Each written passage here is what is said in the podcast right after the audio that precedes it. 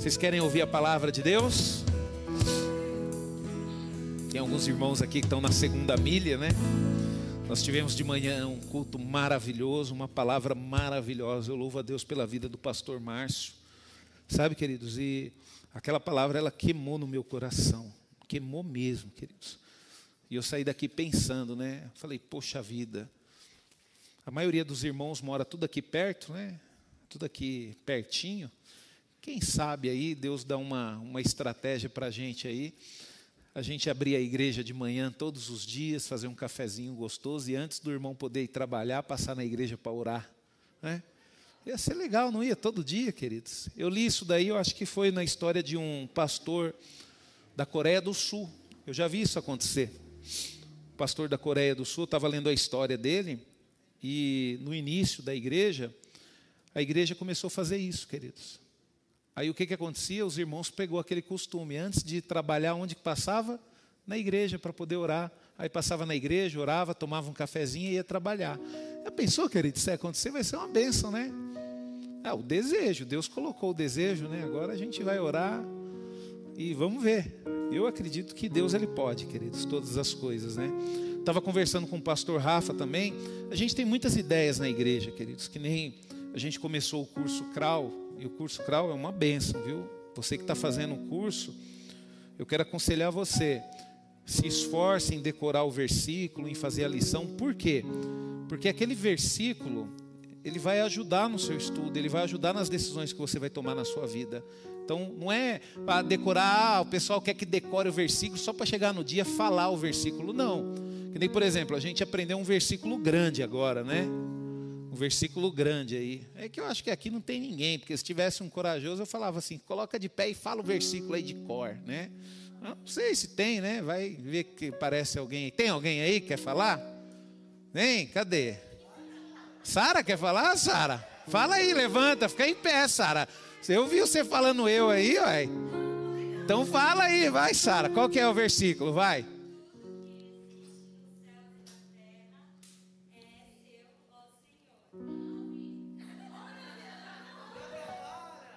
Vai.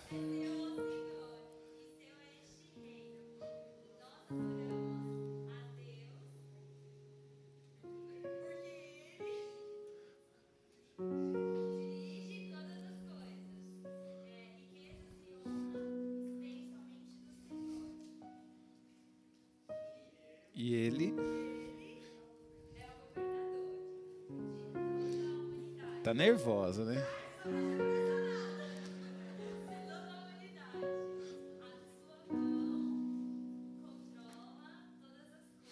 Força e poder.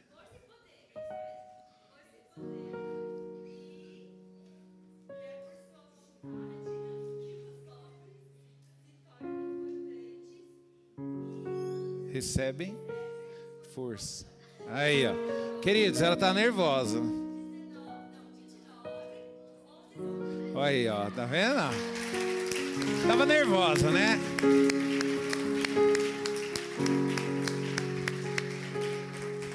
Por, por, incrível que pareça, queridos, a Sara é tímida, viu? Por incrível que pareça, viu? Falou lá, Nermos, falou bem, né? Então, queridos, olha só, você imagina só você pegar um versículo desse, ó, tudo que existe nos céus e na terra é seu, ó Senhor. E seu é este reino. Nós adoramos a Deus porque ele dirige todas as coisas. Riquezas e honra vem somente do Senhor, e Ele é o governador de toda a humanidade.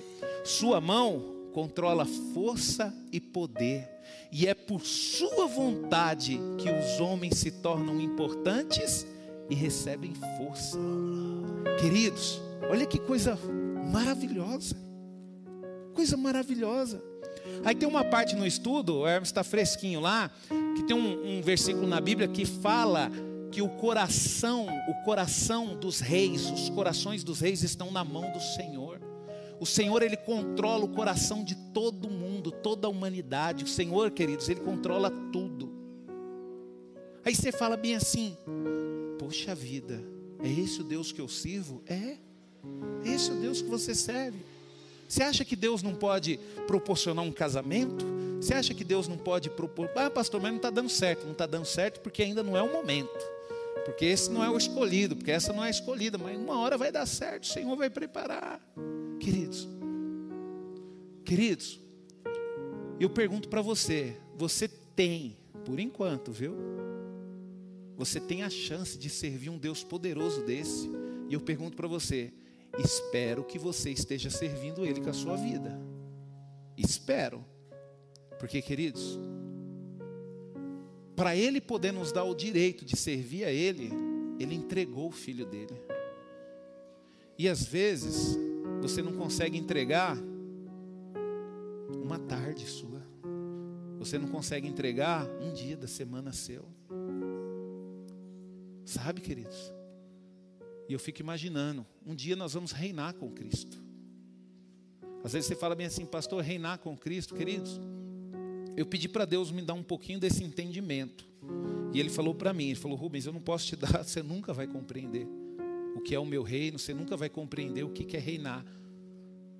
Mas eu vou tentar te mostrar dentro daquele aquele conhecimento que você tem, queridos, é uma coisa sobrenatural, queridos. E tem pessoas que ainda escolhem. Tem pessoas que ainda preferem ficar no mundo. Tem pessoas ainda que preferem os prazeres dessa vida, que um dia vai acabar, né? Que um dia vai acabar. Quer reinar com Cristo, não quer se preparar para reinar com Cristo. Então, quando você aprende um versículo desse, já está na sua mente ali, ó. E tem uma parte na aula, né, Hermes, que fala que agora vocês têm uma tarefa, né? Um mês vocês têm que ficar meditando nesse versículo e trocar alguns alguns pronomes aí, né? É, por dele, né? Aquela coisa. Então, queridos, isso é nos preparando para quê? Para a gente reinar, para a gente ser abençoado. Sabe? Aí você acha, você, é, pastor, eu vou ficar rico, eu tenho que trabalhar, não tem tempo, vai para a igreja. Bobo é você achar que você vai ficar rico trabalhando. Se Deus não te der saúde, não te dá força, não abrir porta para você, game over para você, ver. Game over para você. A irmã Marta, as pessoas mais antigas vão conhecer da irmã Marta. A irmã Marta, queridos, a família dela está chorando a perca. Ela está chorando a perca de uma filha, se não me engano, a filha mais nova dela. Né? Então, quer dizer, ninguém sabia que ela ia passar mal, ia ser internada e ia falecer. Ninguém sabia, queridos. Você não sabe o que vai acontecer na sua vida daqui amanhã, daqui uma hora. Por isso que eu falo para você, queridos, eu não sei o que vai acontecer com a minha vida, eu só sei de uma coisa: enquanto eu puder, eu vou servir ao Senhor. Eu não sei se eu vou estar vivo amanhã, não sei se eu vou estar vivo depois, não sei. Ah, pastor, mas você se preocupa com isso? Eu não, estou me lixando para isso, queridos. O que importa é que agora eu estou aqui em cima pregando a palavra de Deus. Isso para mim é o que importa. O que importa, queridos, é que na sexta-feira eu estava aqui na igreja à tarde fazendo uns negócios, aí um menininho de 11 anos bateu palma ali. E o que me importa é que à tarde, sexta-feira, eu tirei ali um tempo, 30 minutos, e estava conversando com ele sobre o amor de Deus ali, ó, sentado ali do lado de fora da igreja. O que me deixa feliz, queridos, é que eu levanto de manhã, a primeira coisa que eu faço é agradecer a Deus. Sabe? Falar para o Senhor, Senhor, se o Senhor quiser me usar hoje, o Senhor sabe que eu estou à disposição do Senhor, pode me usar. Queridos, o tempo está passando rápido. Sabe? O tempo está passando rápido. E eu pergunto para você: o que, que você está fazendo com o tempo que você tem? O que, que você está fazendo? Tô, eu tô uma semana, uma semana, duas semanas limpo de redes sociais. eu tô uma semana limpo de redes sociais. Minha esposa ama isso, né, querido? E eu vou falar um negócio para você, queridos. Tanta coisa que eu já conversei com Deus nesse tempo. Então, louva a Deus por isso, queridos. Eu quero ministrar, queridos. Eu quero não, eu vou ministrar uma palavra pela misericórdia do Senhor, a qual eu dei o seguinte título: A igreja que precisamos ser. A Dani ela falou grande parte da ministração aqui, ministrando louvor de manhã, e ela vai ver agora. O que, que acontece, queridos? Você não tem que ser igreja do jeito que você quer. Ah, só vou para a igreja domingo, porque eu não aguento é a cara do pastor Rubens. Só vou para a igreja terça, só vou para a igreja terça porque tem louvor. Espera aí, filho. Você não tem que ser do jeito que você quer. Se você está fazendo as coisas do jeito que você quer, eu vou dar uma falar algo para você. Você não é igreja. Você é religioso. Você é evangélico, você é crente, você é cristão, mas igreja você não é. Porque quando nós olhamos a palavra de Deus, queridos, a igreja, a igreja, aqueles que vão reinar com Cristo, ela tem que seguir um modelo. Então eu quero falar com isso. Você e eu, nós precisamos ser isso que eu vou ministrar aqui. Não é porque eu estou falando, não é porque o pastor Rubens está falando, é porque a palavra de Deus está falando. Abra sua Bíblia em 1 Coríntios capítulo 12. 1 Coríntios capítulo 12.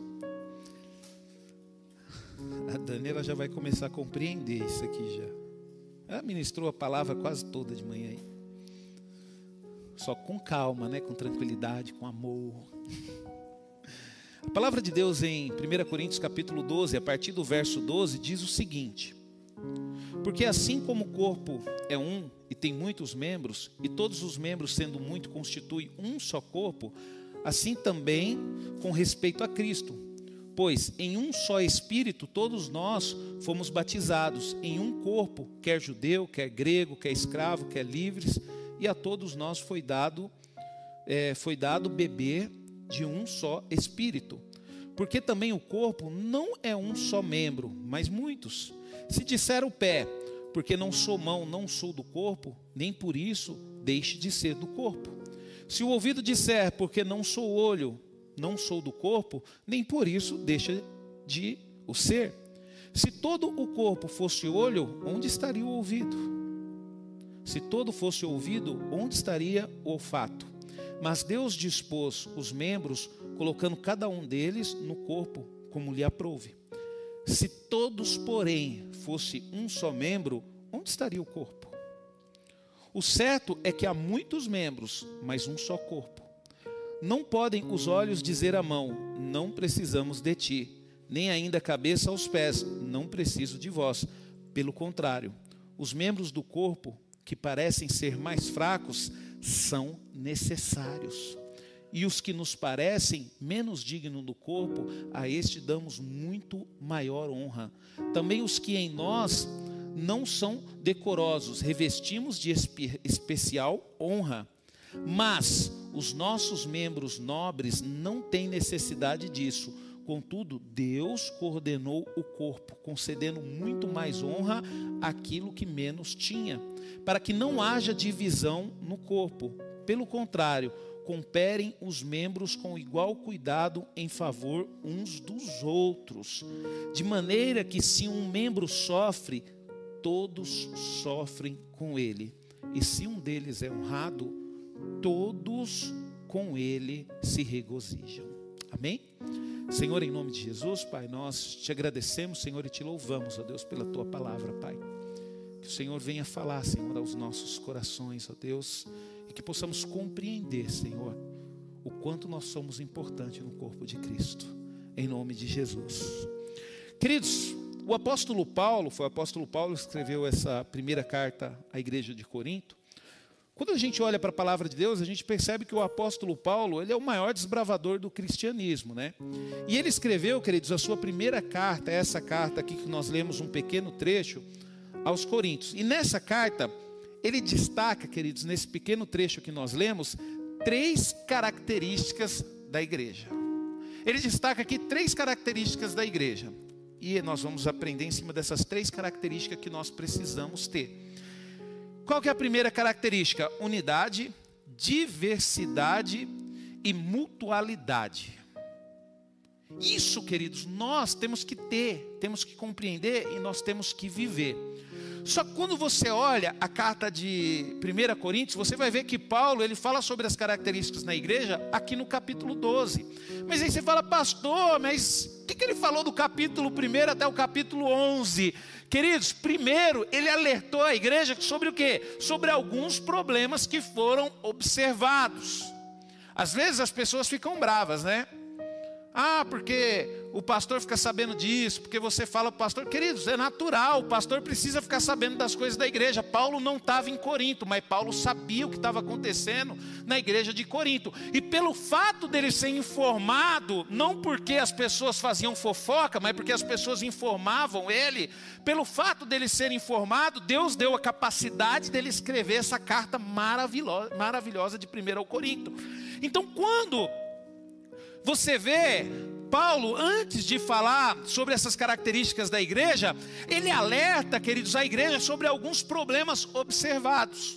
Observados por servos fiéis que falaram para ele. Então você vai pegar, nós não vamos ler, né?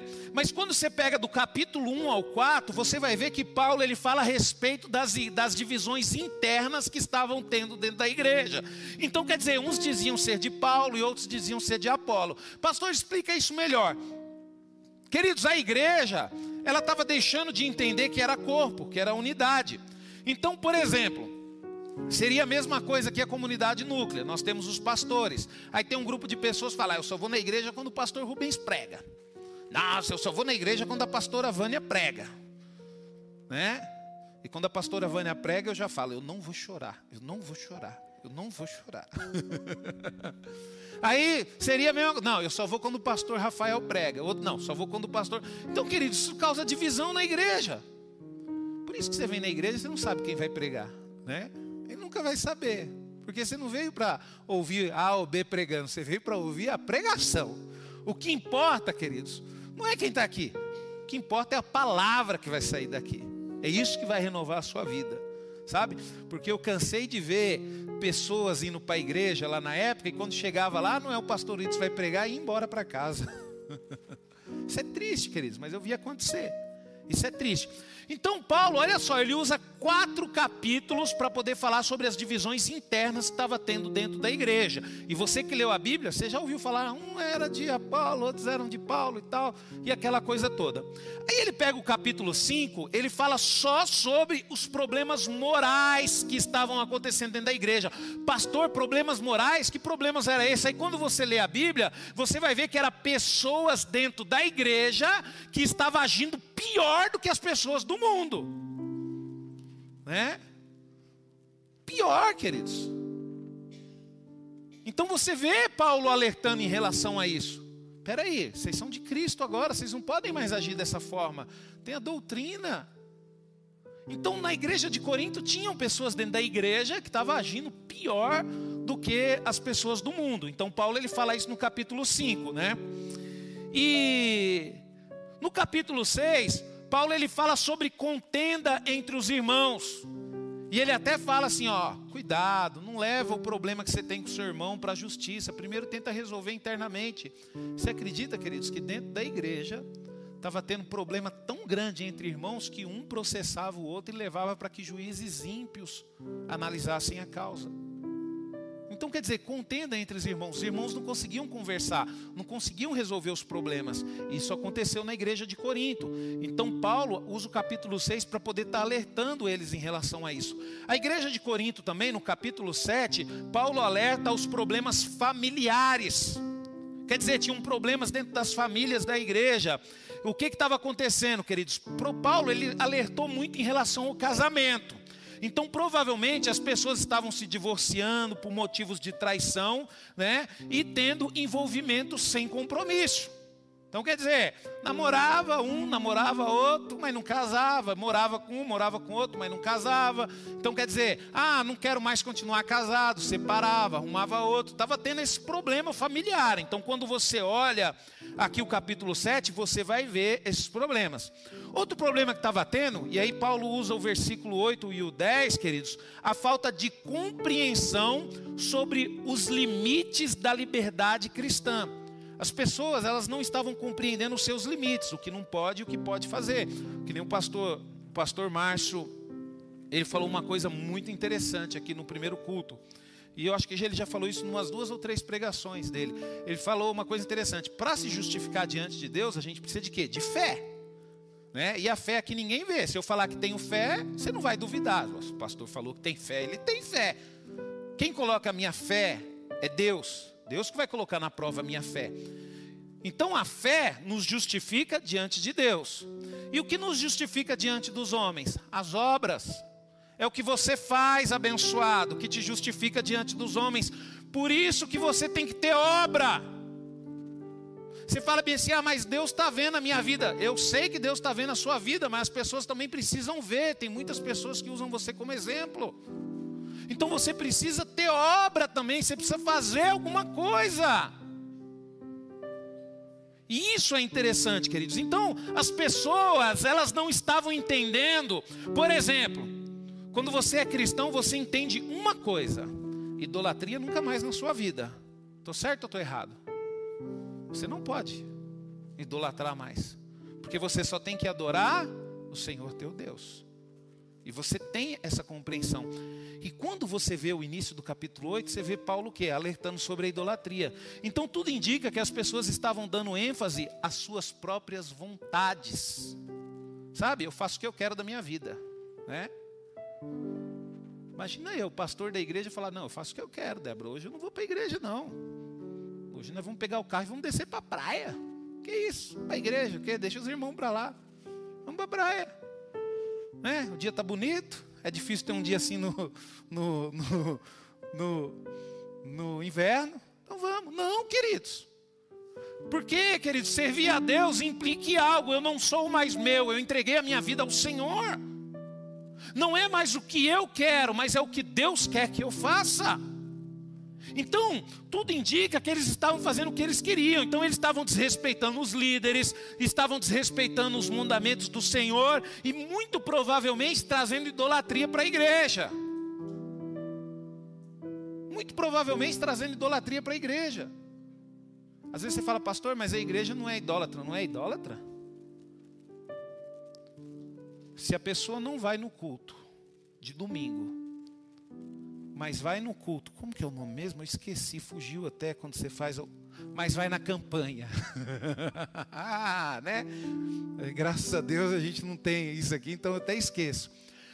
Faz uma campanha para você ver, que as pessoas não vão mais no culto, mas vai no culto de campanha. Aí eu falo por quê? Idolatria, queridos. Ela está idolatrando a campanha para a campanha dar o que ela quer. Então nós temos que tomar cuidado com isso, queridos. Nós temos que tomar cuidado com isso. E aqui no último capítulo, antes do 12, no capítulo 11, queridos, de, é, o apóstolo Paulo, ele meio que dá ali uma. chama a atenção do pessoal em relação à indisciplina na celebração da ceia. Porque a ceia naquela época não era feita do jeito que nós fazemos aqui hoje, que é um pedacinho. Tudo indica que, pelo jeito, a ceia, queridos, era um momento de festa, onde servia comida, onde servia bebida, e todos ali ceiavam. Só que o que estava acontecendo, queridos, com os irmãos? Os irmãos estavam pegando os tapué e antes de ver se sobrou ou não comida, já estava colocando nos tapué e levando para casa. Você fala, pastor, isso não existe. Isso aqui não isso aqui não. Tava, queridos. Os irmãos chegavam à época da ceia. Ah, hoje tem ceia na igreja, vou ficar dois dias sem comer. Aí chegava aqui na ceia, é da igreja mesmo, tem que acabar com tudo. Né, queridos? Aí você fala, pastor, isso acontece? Acontece, queridos, infelizmente. Infelizmente. Às vezes o diácono vê ali o irmão pegando três, quatro copos para tomar um café, vai falar, o irmão ainda fala, não é seu, é da igreja. É, queridos, não é brincadeira não. Então, por isso que o apóstolo Paulo deu uma organizada na ceia e a ceia da forma que nós vemos hoje. Sabe, queridos? Por quê? Porque estava acontecendo isso. Então Paulo, ele identificou esses problemas da igreja e ele veio e trouxe a correção. E depois que ele trouxe a correção, Aí, logo em seguida, ele fala sobre as três características da igreja de Cristo. Então, quer dizer, a igreja estava perdendo a essência, como muitas igrejas correm o risco de perder. E isso não é diferente na comunidade núclea. Se nós não tomarmos cuidado, nós corremos o risco de perder essa essência também. Isso acontece na nossa casa também. Se nós não tomarmos cuidado, nós corremos o risco de perder a essência disso dentro do nosso lar. Às vezes, queridos, eu estava vendo, tem um, um ministério que eu gosto muito. Eu amo as músicas desse ministério. Eu estava pesquisando para ver o ministério antigo como é que tá. Queridos, eu fiquei assustado, Porque esse ministério hoje é considerado uma seita. Eu falei, não acredito, com uns louvores lindos desse, é considerado uma. Não é possível. Aí eu peguei e falei, deixa eu ver o que está acontecendo. Aí comecei a ver, queridos, eu fiquei assustado. Aí a Débora até falou uma coisa interessante para mim, é corrupção. O ser humano ele começa a gostar das coisas boas, aí ele fica sendo, fica fácil de se corromper. Fica fácil de se corromper. Né? Às vezes o músico está aqui bem na igreja, na comunidade núclea, aí de repente fala lá, ó, tem um, um talento lá que é maravilhoso. Aí vem, queridos, um, um, administrador, porque eu nem vou falar que é pastor, porque é administrador, porque nem vou chamar de igreja, vou chamar de empresa. Aí chega aqui e vê, fala: Ô oh, rapaz, você não quer tocar lá na minha igreja, não? Se você tocar lá, eu te dou um carro, um salário por mês. Ué, vai, ué. e é dessa forma, por quê? Porque a corrupção entra no coração, entra no coração do homem. E você fala, pastor, acontece isso? Lógico que acontece, queridos. Lógico que acontece. A gente vê músicos abandonando a fé deixando de servir a Deus. Por quê? Porque acha que tem poder. Acha que tem poder, acha que é alguma coisa. Sabe? Então nós temos que tomar cuidado com isso. E quando você olha para essa palavra, você vê, né? Você vê é, destacando essas características da igreja, aí você fala, pastor, isso nunca vai acontecer comigo, queridos. Nós temos que tomar cuidado, nós temos que vigiar, porque corre o risco de acontecer conosco mesmo. Não adianta eu chegar aqui para vocês e falar, não, porque o pastor da igreja nunca vai acontecer, queridos. Eu tenho que vigiar todos os dias, eu tenho que tomar cuidado. Porque a gente, às vezes, a gente deseja coisas boas. A gente deseja coisas boas. Então a gente não tem que se preparar para ter coisas boas. A gente tem que se preparar, queridos, para ficar firme com Jesus, independente da circunstância que você está vivendo.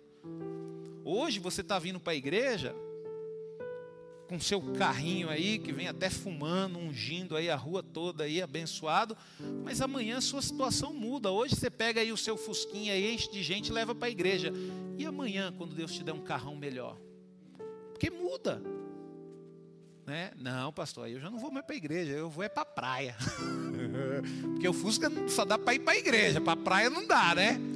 Aí quando tiver um carrão melhor, já não dá, mais dá para ir para a praia, né? Então, queridos, a gente tem que tomar cuidado com isso. Por quê? Porque se você, queridos, perder essas características, você perde a sua essência como cristão. E eu vou falar um negócio para você, queridos.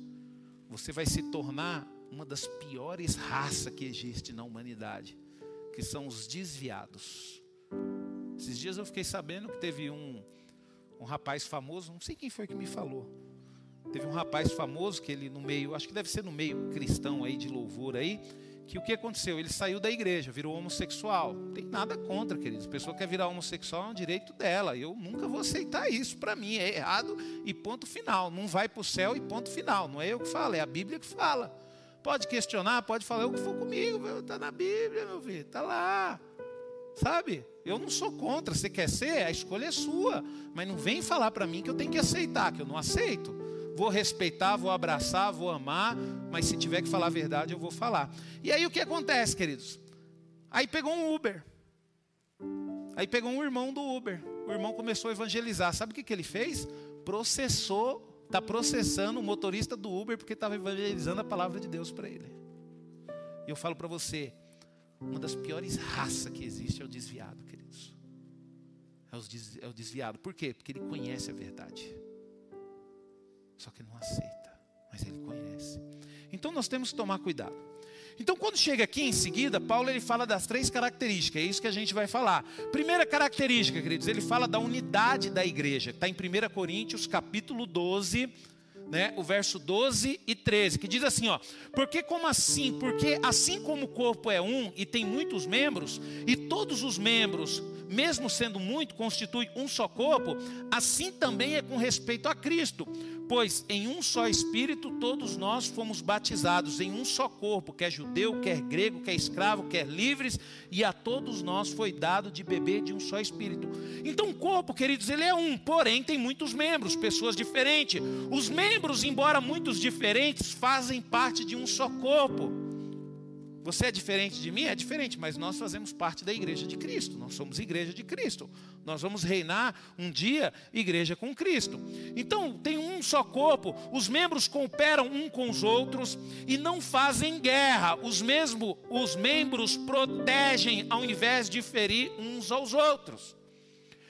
Queridos, é natural que as pessoas vão analisar a sua vida. Se você não quer ser observado pelas pessoas, não fazem parte do corpo. Porque se você quer fazer parte do corpo, mas não quer que as pessoas cuidem de você, que muitas vezes você acha que está se intrometendo na sua vida, mas não está intrometendo, está cuidando, não seja do corpo. É a mesma coisa um pé. Quantas vezes você precisou que a sua mão tirasse um espinho do seu pé? Imagina se a mão chegasse e falava assim: Problema seu, se vira, meu amigo. Aí você está lá com outro pé tentando tirar o espinho. Aí se vira. E quantas vezes os seus pés levou a sua mão para lugares que ela nunca ia conseguir? Depende do outro, queridos. Você está na igreja? Tá. Coloca uma coisa na sua cabeça. Se alguém da igreja te ver lá fora no mundo doente, a pessoa vai tentar te salvar. Se ela for do mesmo corpo que você, ela vai se preocupar com você, porque ela vê você fazendo uma coisa errada, machuca ela também. Ela fica triste. E é aí que as pessoas não entendem o sofrimento de um pastor, de um líder, de um obreiro, de Cristo. De Cristo. Então, queridos, nós temos que proteger uns aos outros. Todos os membros trabalham para o corpo, vive para servir um corpo. Cada um tem o seu valor, sendo indispensável para o bom funcionamento do corpo. Uma vez o pastor Orides pregou uma palavra, eu nunca esqueci dessa palavra, e ele falou sobre isso, e ele falou sobre a importância, e eu nunca esqueci porque eu não sabia a importância da sobrancelha. E ele falava: Você acha que esse trem é só para você tirar e ficar pintando? Com aquele jeitão dele lá? Falou: nada, a sobrancelha é para evitar com que o suor que desce da sua testa, da sua cabeça, caia no seu olho. Então vem pela sobrancelha e escorre pela lateral. Coisa maravilhosa. Pastor Oriente, sabedoria. E às vezes a gente acha que não tem função, né? Aí tem gente que fala: eu já não tenho mesmo, vou arrancar e vou fazer outra. Então, queridos, Vocês estão dando risada porque acho que tem mulher que faz isso, não faz? Tem nada mesmo, e fazer outra. Só que você não vai fazer, você vai fazer para, pela aparência. Porque ter a mesma função para poder desviar não vai ter. Aí você faz por aparência. Então, queridos, nós temos que entender isso, sabe? Todos nós somos diferentes, porém membros do mesmo corpo quer rico ou pobre, doutores ou analfabetos, homem, mulheres, jovem, ancião, fomos batizados pelo mesmo Espírito, no mesmo corpo, somos um só, uma só família, um só rebanho, uma só igreja. Você é importante. Amanhã ou depois, sua perna não está boa, seu pé não está bom, a sua mão vai fazer de tudo para cuidar. A sua mão vai passar o remédio, a sua mão vai cuidar da perna, a sua mão vai enrolar uma faixa. Por quê? Porque a sua mão precisa do pé. Assim é na igreja, queridos. Hoje você não está bem, um irmão vai te chamar a atenção, vai puxar a sua orelha, vai passar remédio, vai pedir para você ler a Bíblia, vai pedir para você se converter. Por quê, queridos? Porque ele sabe que ele precisa de você. Ele precisa de você. Sabe? Às vezes a gente olha aqui o John, e você que não anda na linha para você ver, se já não tem uns 10 vigiando você lá na escola. E por que, que nós vamos vigiar o John? Por que, que nós vamos ficar de olho nele? Se fizer alguma coisa errada, eu sou o primeiro a dedurar para Betânia, filho. Eu vou mesmo. Ah, pastor, você é fofoqueiro, não interessa. Eu vou. Por quê? Porque eu sei que nós vamos precisar do John aqui na igreja para poder tocar. É bonito ele estar tá aqui na hora que o pastor está pregando, né? Tocar. Então, se a gente vê ele lá, vamos ser mão. vamos ser mão na vida dele, queridos. Então, queridos, nós precisamos. Não é bonito? Não é, não é triste quando a igreja está aqui. Agora não, né, Dani? Mas dava uma tristeza quando chegava no culto da tarde, seis, só tava a Dani aqui cantando. É, às vezes tinha um instrumento, mas às vezes não tinha, só tava ela aqui cantando. Me dava uma tristeza tão grande, queridos. Por quê? Porque eu sou corpo, eu sinto falta. Você acha que é fácil, queridos, a gente ver uma pessoa saindo da igreja? Às vezes eu falo isso aqui, às vezes você fala, ah, para o pastor é fácil. Não é não, queridos. Dói, machuca. A gente sofre. A mesma coisa quando a gente vê uma pessoa nova que está chegando, que a gente já começa a amar, e a gente fala, Deus, quando é que essa pessoa vai se firmar? Ou oh, Senhor, fala com ela para ela se firmar, para ficar firme com a gente aqui, porque é mais um membro para a gente cuidar, é mais um membro para cuidar da gente. Isso é corpo, queridos. Sabe? Às vezes você chega assim e fala, pastor, eu estou aqui na igreja, essa igreja é uma bênção na minha vida, e você também é uma bênção na nossa vida, por isso que a gente te ama, por isso que a gente quer você aqui. É um membro que Deus está mandando para cuidar da gente. Sabe, queridos? Então, isso nós temos que ter em nossa mente, queridos. É unidade. Eu preciso de você e você precisa de mim. É unidade. Sabe? Outra coisa, queridos, que, que, que a igreja tem é a diversidade. Em 1 Coríntios, capítulo 12, 14, diz: Porque também o corpo não é um só membro, mas muitos. É a diversidade, as pessoas precisam ser diferentes uma das outras, né? Imagina aqui, queridos, não é que eu vou falar que a Sara não vai pregar, um dia ela vai pregar. Mas imagina eu com as minhas características pregando a palavra com a voz da Sara, não ia ficar legal, né? Não ia ficar legal. Ou imagina, isso aí você não imagina que você já viu, né? Imagina essa minha voz aqui cantando um louvor. Você não precisa imaginar que você já viu, né? Tanto que eu olho para minha filha, eu vi minha filha cantando aqui uma hora com o olho fechado. Eu falei, ô oh, Deus, se eu teve que fazer outro de mim para poder, né? Ir, porque nem eu mesmo para isso não dá mais não, né?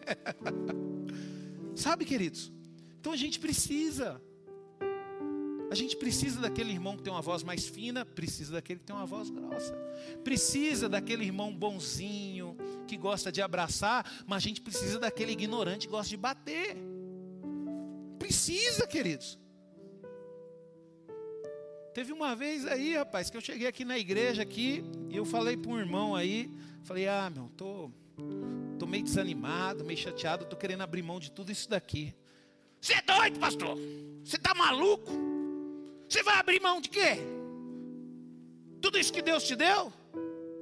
Toma vergonha na sua cara, pastor. Para de ficar reclamando. A gente precisa de você aqui. Bruto, queridos. Eu preciso disso. Eu preciso, eu fico feliz. E ele já manda uma. O que, que é? Você não é homem, não? ele precisa ouvir isso, queridos. E eu vou falar um negócio para você, viu? Se você tem um filho homem, filho homem tem que tratar diferente de filho mulher, hein? Homem, quanto mais apanha, melhor fica, viu? Viu? Não tenha dó do menino, não. Também não espanca o menino, viu? Então, queridos, a diversidade mesmo, presta atenção, no corpo os membros são diversos, porém não descartáveis, têm função diferente. Você chegou aí, eu não sei quanto a você, queridos, mas na hora que eu estou virando a esquina, eu já sinto o cheiro do café da igreja. Quando eu chego aqui, a primeira coisa que eu preciso fazer é tomar um café. Alguém teve que fazer um café. Você acha que aquele café apareceu do nada ali dentro? Algum membro teve que acordar antes de você, vir aqui para a igreja fazer um cafezinho para você tomar. Né? Às vezes deu vontade de ir no banheiro, deu um piriri. E lá na igreja nova vai ser bom, porque vai ter banheiro para tudo quanto é lado. Mas aqui tem também. Tem banheiro, tem dois banheiros lá em cima, tem aqui. Deu um piriri. Ainda bem que você chega lá, tem um papelzinho higiênico lá, né? Por quê? Porque algum membro foi lá e colocou. Depois você fala que você não precisa de ninguém. A gente precisa sim um dos outros, queridos. Porque você não vai conseguir fazer tudo ao mesmo tempo. Entendeu? E nessa diversidade, queridos, dois perigos devem ser evitados. Dois perigos devem ser evitados. E isso acontece na igreja. Qual que é o primeiro perigo, pastor? Complexo de inferioridade. Você tem que entender o seguinte: o que você faz e o que você é, mesmo que você não faça nada ainda, você não tem que se fazer de coitadinho e achar que você não consegue fazer nada da igreja. Você tem que entender uma coisa: você é importante. Nós precisamos de você do jeito que você é. O que você faz é extremamente importante para nós. Aí tem pessoas, queridos, que têm dons maravilhosos. mas acham que não tem nada. Ah, eu não sou ninguém, quem sou eu aqui na igreja? É? Quem sou eu aqui na igreja? Sabe, queridos? A palavra de Deus, ela diz lá no versículo, capítulo 12, 15, 17: Se pé disser, porque não sou mão, não sou corpo, nem por isso deixa de ser corpo. Se o ouvido disser, porque não sou olho, não sou corpo, nem por isso deixa de ser corpo. Se todo o corpo fosse olho, onde estaria o ouvido? Se todo ele fosse ouvido, onde estaria o olfato? O pé, queridos, ele não pode dizer a mão, porque eu não sou corpo, eu não sou, não sou mão, eu não sou corpo. O ouvido não pode dizer ao olho, porque eu não sou olho, não sou ouvido. Se todo o corpo fosse olho, onde estaria o ouvido? Se todo fosse ouvido, onde estaria o fato? Os membros, queridos do corpo, não disputam primeiros lugares, pois foi Deus que criou o corpo e dispôs o membro, cada um em seu lugar. A partir do momento que você quiser ser melhor do que o outro, querido, sabe o que está acontecendo? Você está querendo se desligar do corpo. Nós aqui dentro da igreja, nós temos que entender uma coisa, queridos, cada um é especial no seu jeitinho. Não adianta eu querer ser melhor do que você, eu desejar a vida que você tem. Não, Deus te fez isso, te deu isso, é seu.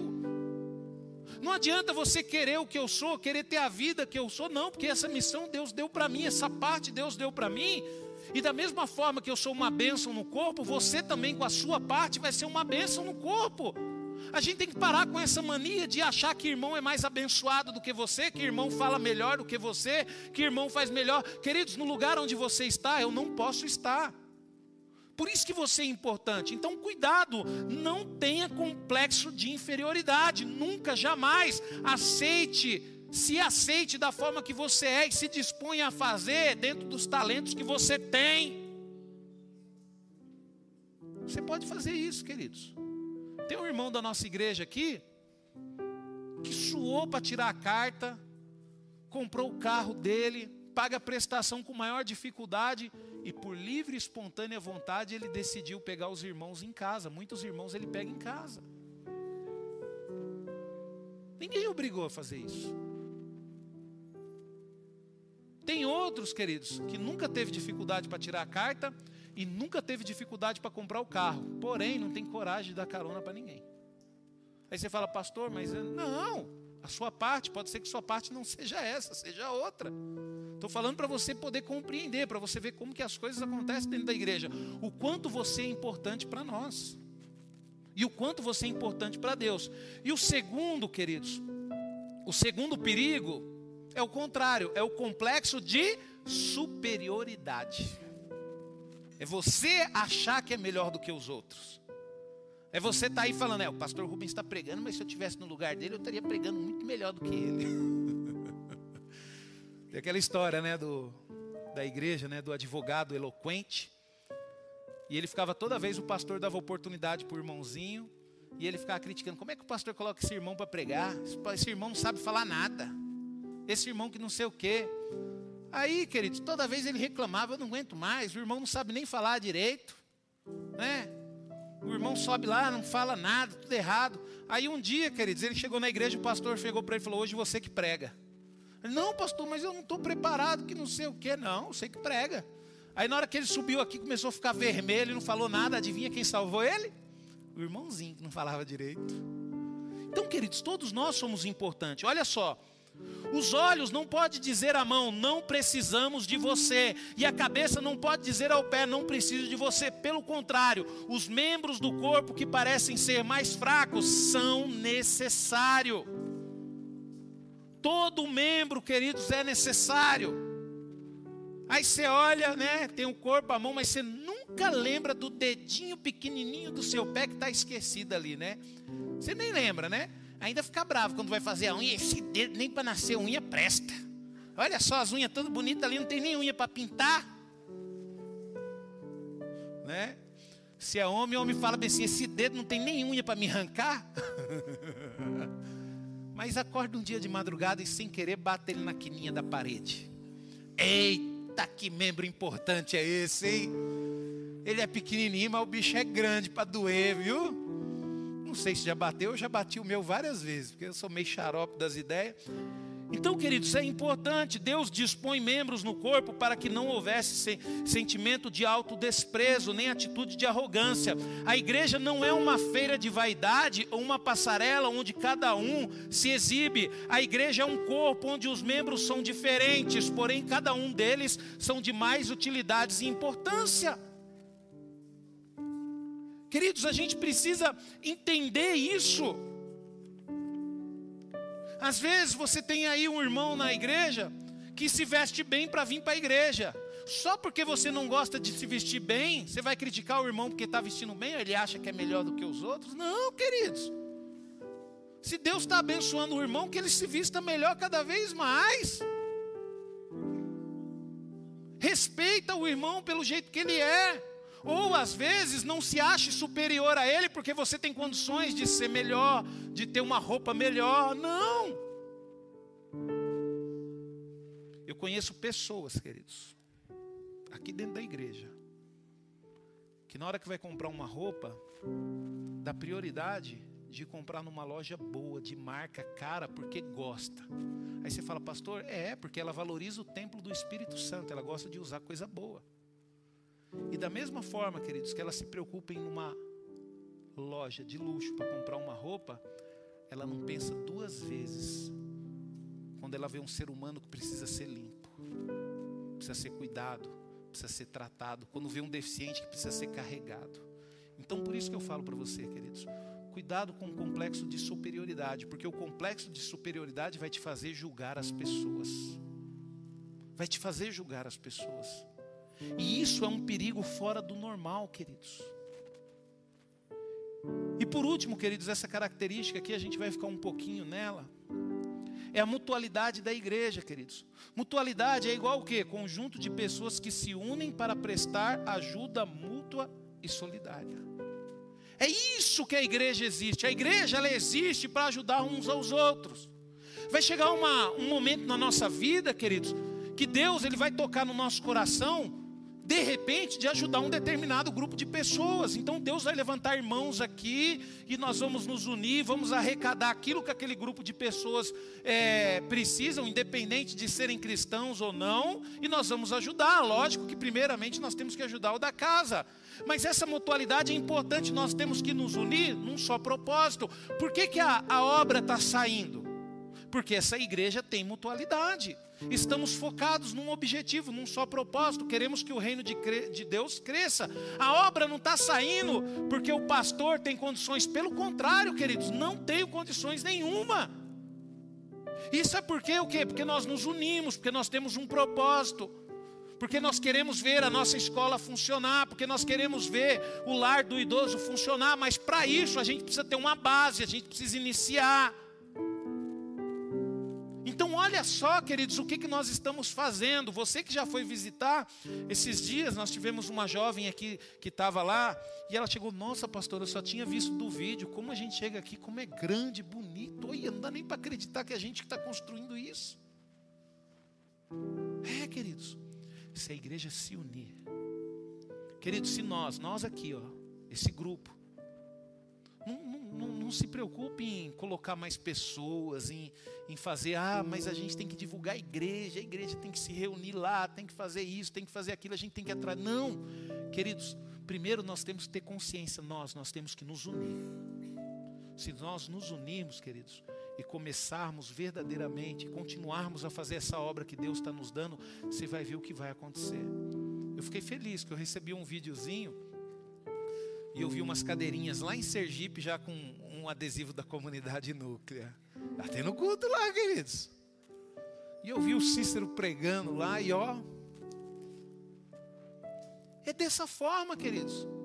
Amanhã ou depois nós vamos nos unir aqui. Ah, é, pastor? Como igreja é. E vamos enviar. Vamos enviar a pastora Vânia e o Enéas para lá. Ah, vamos enviar o pastor Rafa e a Leire para lá. Né? Vamos enviar a André e o grupo teatral para lá. Sabe, é nós que vamos fazer. Por que nós vamos fazer isso? Porque nós vamos amar os nossos, nossos irmãos. Amanhã ou depois, queridos, se Deus direcionar para isso, nós vamos nos unir aqui, vamos comprar um terreno, vamos construir um salão para eles lá. Né? Por que que não? Por que não? Se amanhã ou depois, é, isso não, é que nem eu falo para você, queridos. Isso não é o que está no meu coração. Mas se amanhã ou depois Deus falar bem assim, não, vocês vão montar outra igreja, vocês vão se unir para montar uma igreja em tal lugar. Vou, vamos preparar. Ah, é o irmão Cícero que vai ser pastor? Vai se preparar. Ó, oh, irmão Cícero, você é pastor. Você vai cuidar da igreja. Você que é o pastor, então o problema é seu e nosso, não meu, nosso. Quando eu falo nosso, é de toda a comunidade, não só do pastor Rubens. Se você precisar de ajuda, nós vamos ajudar. Mas a partir do momento que a igreja começar a ter os seus próprios recursos, também você não vai enviar nada para a gente. Vai ficar tudo aqui para vocês. Então, queridos, é isso que nós temos que entender. Sabe? Mutualidade. A palavra de Deus ela diz, ó, para que não haja divisão no corpo, mas para que os membros cooperem com igual cuidado em favor uns dos outros, de maneira que se um membro sofre, todos sofrem com ele. E se um deles é honrado, todos os outros se alegram com ele. Você quer ver como é que eu penso, querido? Imagina nós amanhã pegando uma dessas crianças que nós ensinamos e a gente descobrir que uma dessas crianças vão se formar e vão ser, vai ser uma médica ou vai ser um médico. Ah, eu sei que vai ter formatura lá, eu sei que vai ser uma bênção lá, mas nós vamos fazer festa aqui também. Sabe, queridos? É que nem a gente tem a irmã Liliane ali, né, Lili? Vou falar dela, que a Lili é um exemplo assim maravilhoso. A Lili, queridos, já está terminando o curso dela de odonto. Mas eu sei a luta, o quanto nós oramos, né, Lili? Quando eu falei, ah, pastor, eu quero desistir. E eu, Lili, não desiste. Fica firme, né? Eu vou falar, Lili, você não fica brava comigo, não? Mas no início ela falou bem assim, pastor, eu não quero ir mais naquele lugar, não, pastor. As pessoas zombam de mim lá. Só porque eu ainda estou aprendendo, não sei nada, as pessoas ficam zombando de mim. Não, Lili, você vai, você vai vencer. Você vai ver só, daqui uns dias elas vão parar. Fica firme. E tá aí a Lili. Eu acho que esse final do ano termina aí o curso dela. Aí, ó. Hoje ela ensina lá na faculdade, ó.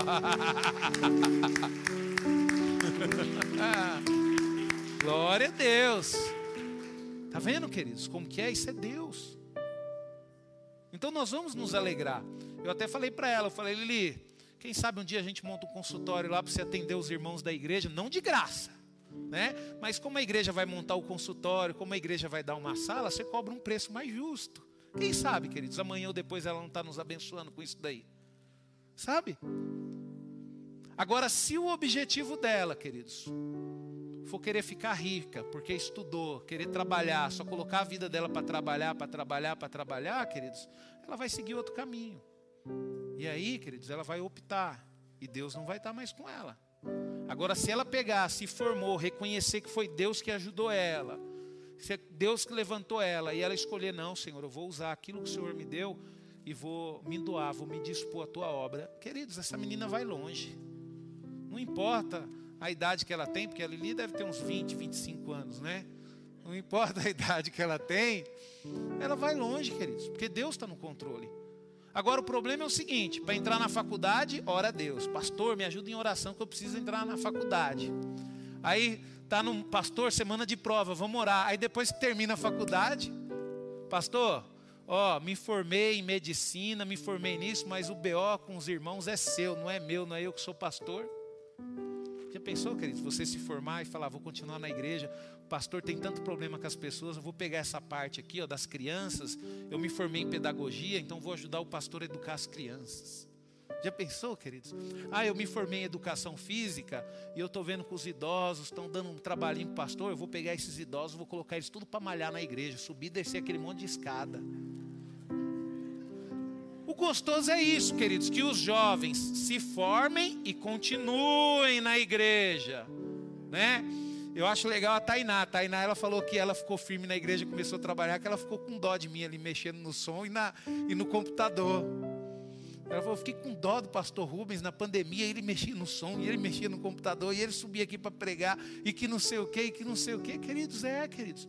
E é natural que a igreja faça isso, queridos. Conforme você vai crescendo, você vai pegando uma função, você vai aliviando o, o, a carga do pastor. Aí você fala, pastor, mas aí o senhor vai ficar sem fazer nada. Você que pensa. Porque conforme você vai pegando uma função, Deus vai dando crescimento para a igreja. Por quê? Porque muitas pessoas estão querendo fazer, então Deus vai agregar mais pessoas.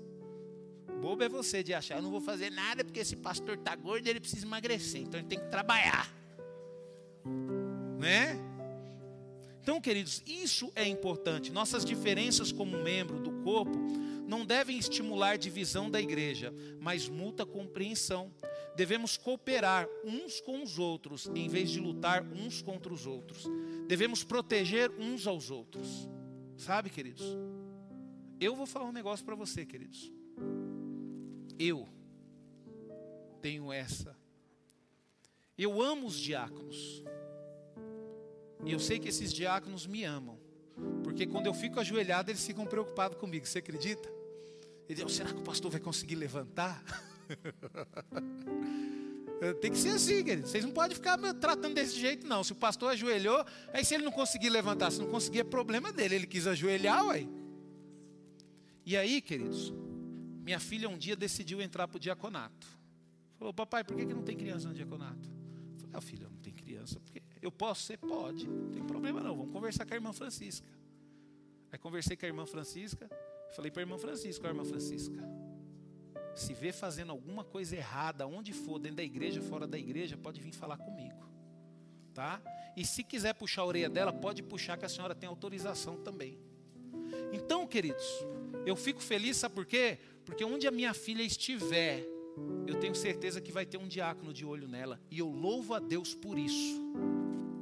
E ai dela se ela vir reclamar: É, papai, os diáconos estão vendo aí, fica de olho em mim aí, ó, e agora vem falar para o senhor. Eu falo: Tem que falar mesmo. Por quê? Porque nós somos uma família, uns se preocupam com outros. E para mim é uma honra ter pessoas se preocupando e olhando a minha filha. Queridos, isso. Nós somos corpo, tem que haver essa preocupação. Tem que haver essa preocupação. É lógico que ela não vai gostar, porque ela ainda é pequena, ela é novinha, ela vai ficar, todo mundo fica de olho em mim. É lógico que ela não vai gostar, porque ela não tem maturidade para entender isso. Mas um dia ela vai agradecer. Você acha que eu gostava da surra que meu pai me dava? E eu apanhei, não sei se eu apanhei mais do que você que tem a minha idade. Mas eu acho que você que é adolescente aí, eu tenho certeza que na sua idade eu apanhei mais que você. Tinha semana que eu apanhava, era todo dia. E eu ficava bravo.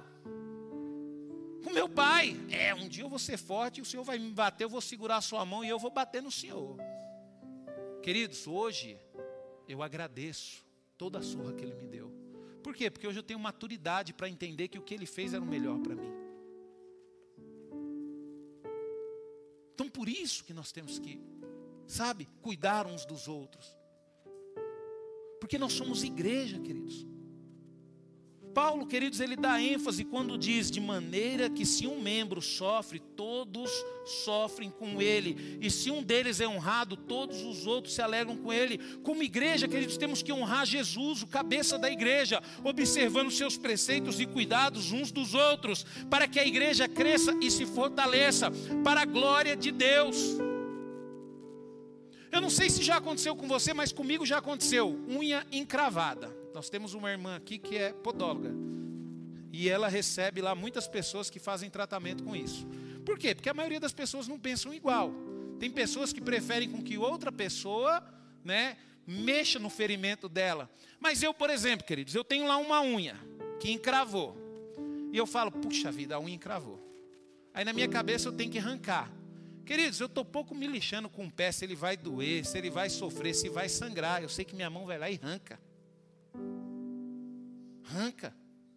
Por quê? Porque tem que arrancar, porque se aquela unha ficar lá, vai impedir a cicatrização. Tem que arrancar. Então, por isso, queridos, que meu pé ele já tem que entender, ó, você faz parte do corpo do pastor Rubens. Então é o seguinte, a mão do pastor Rubens gosta de ver um sanguinho. Se você encravar uma unha, ele vai arrancar. É a mesma coisa na igreja, filho. Se você decidiu fazer parte da igreja, uma coisa que você tem que fazer é andar na linha, porque Jesus é o cabeça. Se você não estiver andando na linha, você pode ter certeza de uma coisa: Ele vai te colocar. agora está na igreja e é tudo dodóizinho. Qualquer coisinha. Né? Não, queridos, pelo amor de Deus. Vamos aceitar a repreensão, nós precisamos melhorar. Nós ainda não estamos no céu, nós precisamos ir para lá. Se a mão está querendo tirar o espinho, deixa ela tirar, é porque é melhor.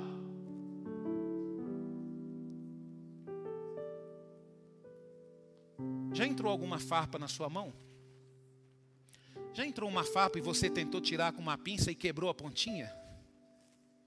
E você está vendo a farpa ali, mas não tem pontinha para puxar? Aí você fala: o que tem que fazer? Tem que pegar uma faca, cortar e arrancar. E aí, outra mão vai ter que pegar na mão. Por quê, queridos? Porque se deixar aquela farpa ali, ela não faz parte do corpo. Ah, agora eu vou pegar você. Olha. Todo mundo aqui faz parte do corpo. Aí de repente, eu vejo a Sara ali namorando. E eu vejo, queridos, que o cara vai ser uma farpa, vai inflamar, ela vai sofrer, ela vai chorar, vai, depois vou ter que, vai ser perigoso amputar ela.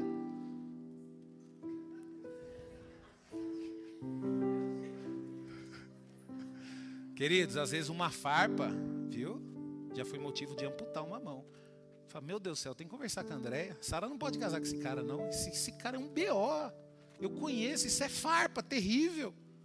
Aí eu já vou lá e falo para a Andréia, porque eu não vou falar direto para Sara, né? Fala, Andréia, pesquisa o CPF do camarada lá. Nós não podemos deixar a Sara fazer essa besteira, porque ela faz parte do corpo. Isso é estar tá na igreja, abençoado. Ah, mas eu amo ele. Você ama, mas tenha consciência de uma coisa: essa farpa um dia vai fazer você ser amputada. E aí? Mas eu estou disposto a tudo por Ele, inclusive abandonar Cristo. Aí, queridos, a decisão é sua. A decisão é sua. Mas você pode ter certeza de uma coisa, queridos. Como pastor, eu sempre vou me preocupar com você. É lógico que se eu perceber que as minhas sugestões, as minhas opiniões não é bem-vinda, eu vou parar de dar. Mas se eu puxo a orelha, se eu falo, se eu me intrometo, é porque eu tenho raiva de você, é porque eu te amo. A mão tira o espinho do pé. A mão não está sentindo a dor do pé, né? Mas a cabeça está distribuindo. Então, quando o pé está machucado, fica tudo descontrolado. Então, automaticamente, a cabeça precisa usar a mão para poder tirar o espinho. Às vezes, queridos, o pastor, o diácono é uma mãozinha na igreja e precisa tirar alguns espinhos. Então, nós precisamos entender isso, queridos. Sabe? Nós precisamos cuidar uns dos outros, queridos, porque é isso que faz a igreja fortale é isso que faz a igreja crescer e se fortalecer para a glória de Deus. Isso deixa claro, queridos, que como igreja devemos lutar uns pelos outros, né? Aquilo que eu falei para você, muitas vezes a mão tira o espinho do pé e o pé leva a mão onde ela não pode ir sozinha. Como, queridos? Com apenas um membro, né? O corpo vive. Você acha que essa igreja seria alguma coisa se só tivesse um pastor aqui pregando?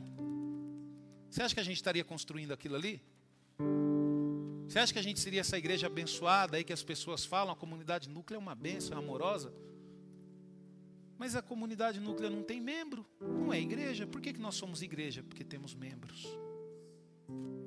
É que nem às vezes, queridos, eu vejo pessoas falarem assim: Eu sou pastor. Você é pastor, mas você faz parte de alguma igreja? Não, não faço parte de nenhuma igreja, mas como é que pode você ser membro e não ter um corpo? Não sobrevive, arranca um braço do corpo, vai apodrecer e morrer.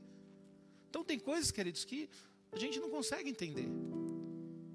Então entenda uma coisa, queridos: o corpo precisa do membro. Só que eu quero que você entenda algo maior ainda mesmo precisando do membro, o corpo, ele muitas vezes consegue sobreviver sem um membro. Né? Você tem a sua mão, você precisa dela, ela é boa, mas se precisar cortar, você cortar, o seu corpo vai sofrer, lógico que vai sofrer, mas você vai conseguir sobreviver sem uma mão. Agora eu te pergunto: um membro vive sem um corpo?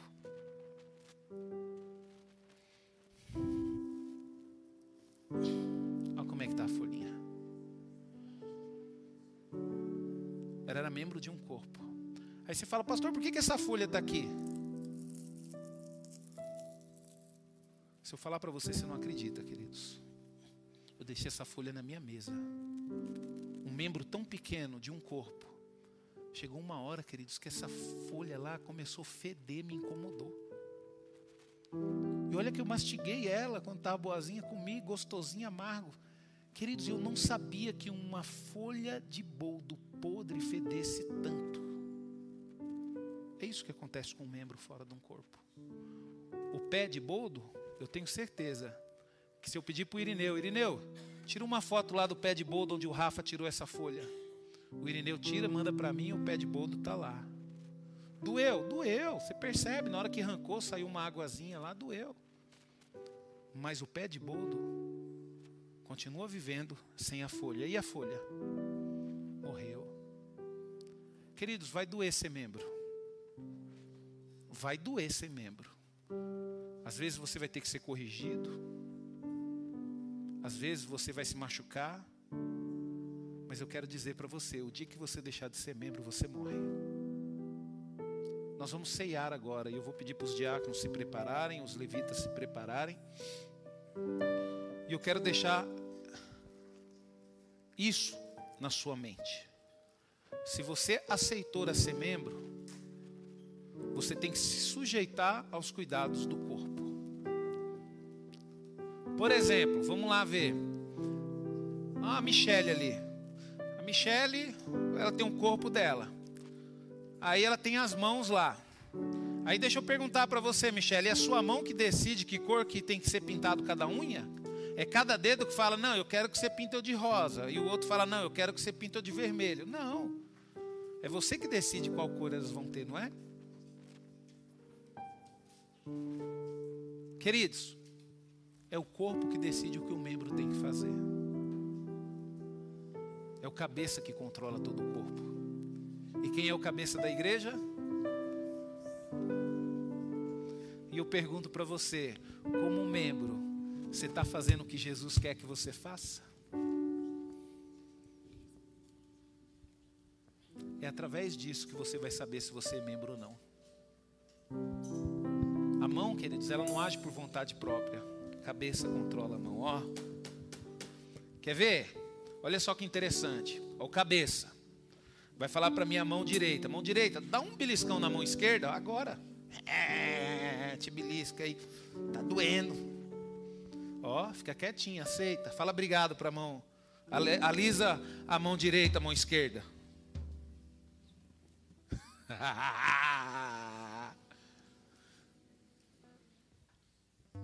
mão direita, dá outro beliscão na mão esquerda. Ah, que gostoso beliscar você mão esquerda, faz um carinho na mão direita. Espero que você entenda isso, queridos. Pode ser bobo o que eu falei aqui, mas você não tem noção do que é você entender isso. Nós vamos ceiar agora. E eu vou pedir um favor para você. Mesmo que você tenha sido beliscado, mesmo que você tinha sofrido uma agressãozinha, mesmo que você tenha tomado um tapa na orelha, faça carinho. Porque a mão direita só está fazendo isso porque o cabeça do corpo está pedindo. Não é porque ela quer. Amém?